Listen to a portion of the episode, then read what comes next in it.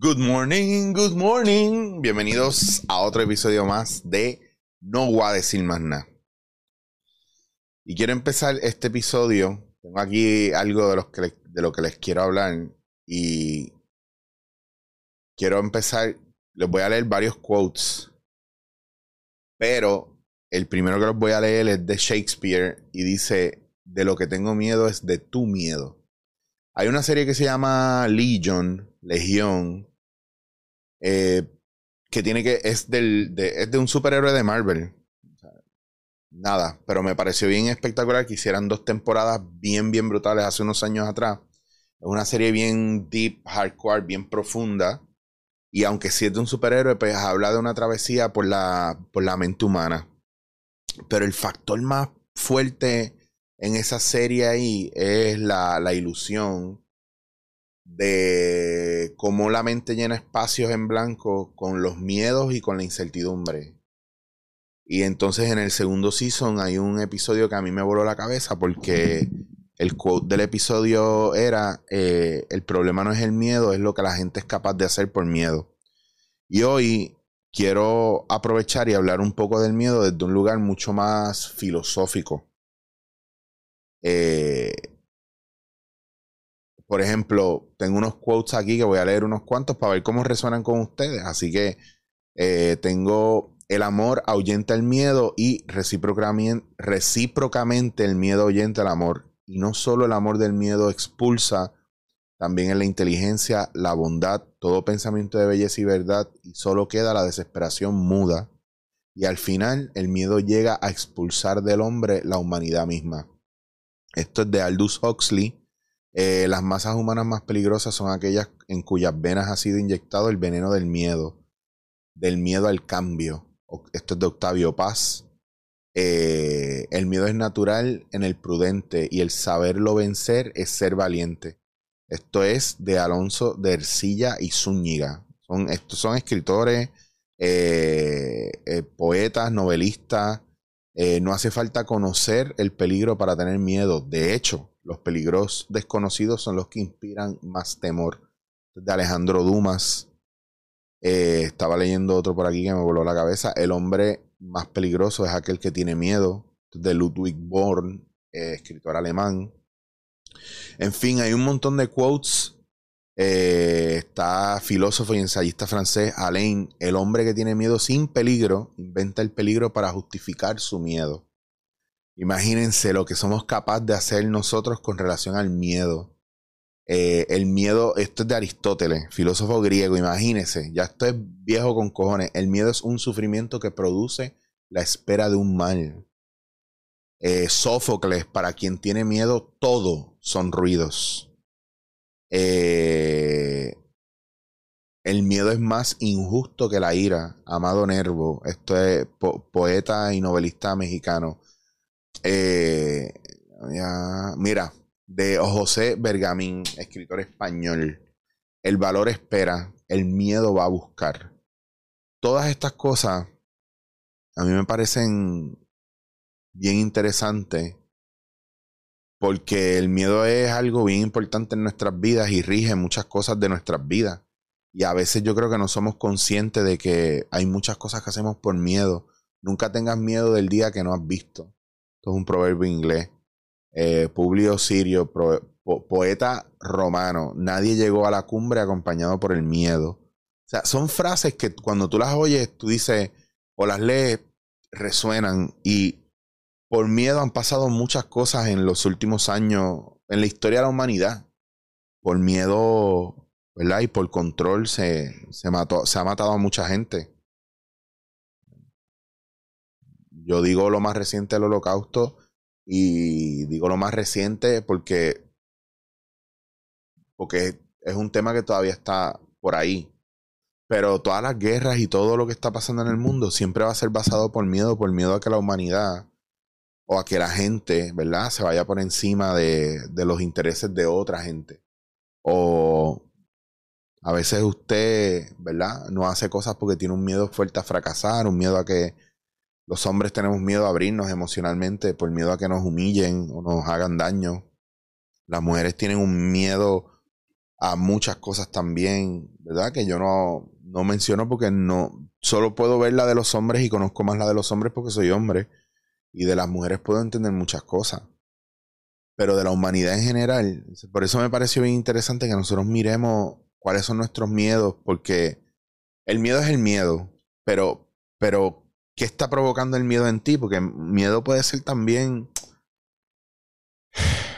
el tú estar procesando algo que estás preveyendo y que en verdad en principio tienes que tener cuidado con ello. Pero miedo, hay gente que le tiene miedo al fracaso, porque piensa que si, bueno, al fracaso no al éxito, porque piensan que si son exitosos, eh, no van a poder reconocer a sus amistades, no van a tener tiempo, la gente les va a pedir cosas. Bueno, les puedo decir un montón de cosas. ¿Cuál es tu miedo y cómo ese miedo se aloja en tu cuerpo? ¿Cómo ese miedo ha tomado control de ti? Y cómo ese miedo no te permite moverte. Cómo ese miedo te trae paranoia y te hace pensar lo peor de las demás personas. Cómo ese miedo no te permite viajar. Cómo ese, ese miedo no te permite cambiarte de trabajo. Cómo ese miedo no te permite darle un beso a la persona que llevas mucho tiempo con ganas de besar hay miedo, pero también hay unas señales de si se puede o no se puede. A lo mejor no lo vemos porque también el miedo nos ciega. Pero hay muchas maneras de jugársela que no son nocivas ni para usted, ni para la otra persona, ni para el mundo. Usted va tanteando poco a poco. A lo mejor no tiene que esperar hasta tener toda la seguridad del mundo, pero hay momentos donde el miedo hace que nosotros nos convirtamos en víctimas también. A veces yo he tenido situaciones con personas que por miedo no me he atrevido a sacar la cara por mí y he permitido que me traten fatal o que me hagan daño por miedo a qué va a pasar si yo dejo que se manifieste toda mi fuerza, toda mi seguridad y todo mi poder. Y nosotros vamos en un constante miedo eh, con todo, con todo. Yo con lo de mi artritis, hubo una época donde mi mayor miedo, yo creo que yo llevo como 10 años así. Yo siempre he querido ser papá y no se me ha dado. Y no por falta de intimidad. Yo creo que el viaje de todo esto es que yo cuando me dio duro lo de la artritis lo de la fibromialgia se sumó, yo empecé a tener un sueño recurrente donde esto yo no lo hablaba mucho porque yo lo hablaba y me, y me echaba a llorar, porque lo, lo vivía, lo sentía muy vivo. Y yo pude manejarlo en lo de las constelaciones y en par de terapia. Y pude mirarlo y pude abrazar, ¿verdad? Ese miedo y, ese, y esa pesadilla. Y era que yo bajaba las escaleras de mi casa. Porque aquí donde yo vivo en este boco, ah, yo vivo en un tercer piso. Cuando voy bajando las escaleras, yo soñaba que estaba aquí en el Wocop, iba bajando las escaleras con un bebé en brazos y que las rodillas me fallaban y me caía y aplastaba al bebé y lo mataba. Y que tenía el bebé en mis manos y, lo cogía y lo levantaba y el bebé estaba muerto. O sea, estaba como, como, como cuando usted coge un animal muerto, un, si usted alguna vez ha tenido un animal muerto en sus manos que está desplomado, no digo un humano, porque si usted ha tenido un humano muerto en sus manos, eh, de verdad le envío un abrazo fuerte, fuerte, fuerte. A menos que esa no sea su profesión, ¿verdad? Pero es ese, ese, ese desplomarse de, ahí no hay vida. Pues eso. Y, y yo verlo y sentir culpa, sentir tristeza, sentir angustia, eh, quedarme sin aire y levantarme llorando, salir corriendo para acá, para la sala y sentarme en la esquina donde yo tengo mis discos ahí y mecerme como un niño pequeño para adelante y para atrás y llorar y llorar y llorar desconsoladamente ante algo que no había sucedido realmente, pero que lo había soñado y lo había vivido en mi sueño muy real. Em, o sea, una pesadilla muy profunda, real. Y pues una vez fui encontrando lo que había ahí y descubriendo porque estaba teniendo ese sueño, empecé a manejar muchos aspectos de mi vida y entre ellos el miedo, el miedo a no, a no ser capaz de llegar y de cumplir con unas responsabilidades como hombre y como padre si algún día fuera padre. El miedo a no tener el hijo. El miedo a mirar a ese niño interior. El miedo a lanzarme a retos nuevos el, dolor me estaba opacando la vida, se estaba adueñando de mí totalmente. Eh, y poco a poco, ¿verdad? Como les he hablado en episodios anteriores, eh, me empezó a ropar la vida desde un lugar muy oscuro de, cabrón, te vas a morir y no te vas a morir así. Ya está. Y de repente era como que es verdad, me voy a morir. En cualquier momento me voy a morir. Yo no me quiero morir así de frustración y triste y, y sin haber tratado. Eh, entonces hay un aspecto de mirar el miedo a los ojos y darnos cuenta de que al final lo vemos de lejos y vemos la sombra. No sé si tú has visto ese meme o esa imagen de la bestia salvaje que se ve la sombra bien grande de la bestia y, la gente se asusta porque lo ve tan grande en la sombra y cuando se acerca es un monstruito así chiquitito. Eso. Hay miedos bien fuertes que están ahí presionándonos a hacer cosas que no queremos hacer o que nos limitan y nos amarran las manos porque nos da un miedo cabrón. Pero por eso es que nuestro entorno es clave, por eso es que lo que comemos, lo que vemos, todo es clave. Todo es clave.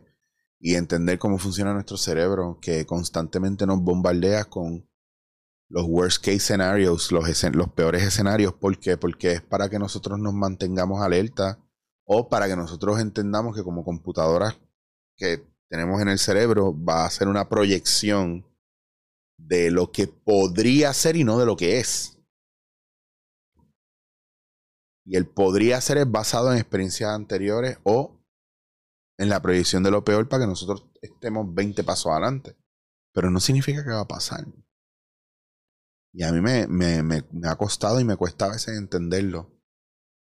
O más que entenderlo, ponerlo en práctica. Yo creo que hay que tener un poco de paciencia, pero no dejar de mirar el miedo ¿Y qué es lo que está provocando en nosotros el miedo? El miedo es lo que te tiene encerrado en tu casa y te dice, ah, yo no voy a, juntarme con nadie porque yo prefiero quedarme solo en la vida porque la gente en la calle es una mierda. Un poco sí, pero vas a perder la posibilidad de también exponerte a que entre esas 15 o 20 personas mierda haya uno que valga la pena. Ayer yo fui a una actividad, ayer, basado en el día que estoy grabando esto, ayer fui a una actividad. Yo no quería ir yo estaba cansado, yo necesito aterrizar en Puerto Rico ya, yo necesito tiempo conmigo aquí para groundear. Y ayer me tocó una actividad de socialización protocolaria. No quería ir, pero fui. Porque un poco tengo que exponerme un poco más y salir a estas cosas. Pues me encontré con una amiga que no veo hace mucho tiempo y nos sentamos a hablar me contó unas situaciones y qué sé yo, y nos pusimos al día en, el, en ese lugar. Ya valió la pena ir al sitio. Pues yo no quería estar ahí. Pero cuando me di cuenta que ella estaba ahí y hablamos lo que hablamos, cuando me fui, me, me dije a mí mismo, coño Eric, qué bueno que viniste. Mira cómo estamos donde tenemos que estar. That's it. Y sí, yo tengo miedo en la vida porque el truco no es que no tengamos miedo, es que cuando nos dé miedo lo miremos y le cuestionemos, ¿por qué tienes miedo a esto? Y te atrevas a contestarte para que te escuches tú mismo y puedas trabajarlo. ¿Por qué tengo miedo a hacer esto? Porque me van a humillar. Porque voy a fallar. Porque tengo mucho miedo a estar frente a la gente. ¿Por qué? ¿Por qué?